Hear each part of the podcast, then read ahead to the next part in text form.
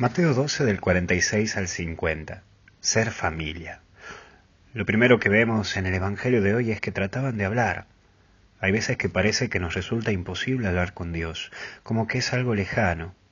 Personas que se nos meten en el medio, incluso actividades que tenemos en medio que no nos permiten llegar a Él. Que tengo que hacer esto, que tengo que hacer el otro, que cuando voy manejando justo en la radio pasan un informe que me interesa y entonces no tengo tiempo para rezar. En fin, lo dejo para después, para después, para después, para después y... Adiós, Señor Dios, no tuve tiempo hoy.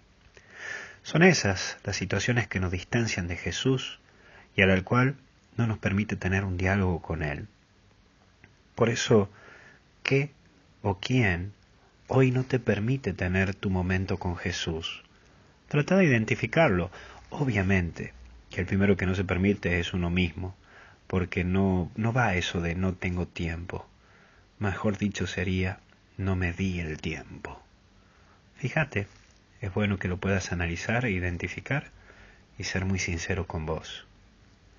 Pero hay un segundo eje que va a decir quiénes son. Entender que la familiaridad con Jesús va más allá de lo sanguíneo. No es ser cristiano por puro caretaje, eso de aparentar. No, no es ser cristiano para la foto y chao. Ni para aparecer en Instagram diciendo, eh, qué bueno que es este muchacho. Tampoco. El cristianismo es vivirlo las 24 horas del día, los 365 días del año. Por eso, no andes sacando chapa de que sos cristiano, más bien que con tus actitudes se den cuenta de que vos sos cristiano. Por último, cumplir su voluntad. Y en esta vida estamos llamados a hacer la voluntad de Dios y descubrir qué es lo mejor para mi vida. El hacer la voluntad de Dios implica paz, fervor y también plenitud.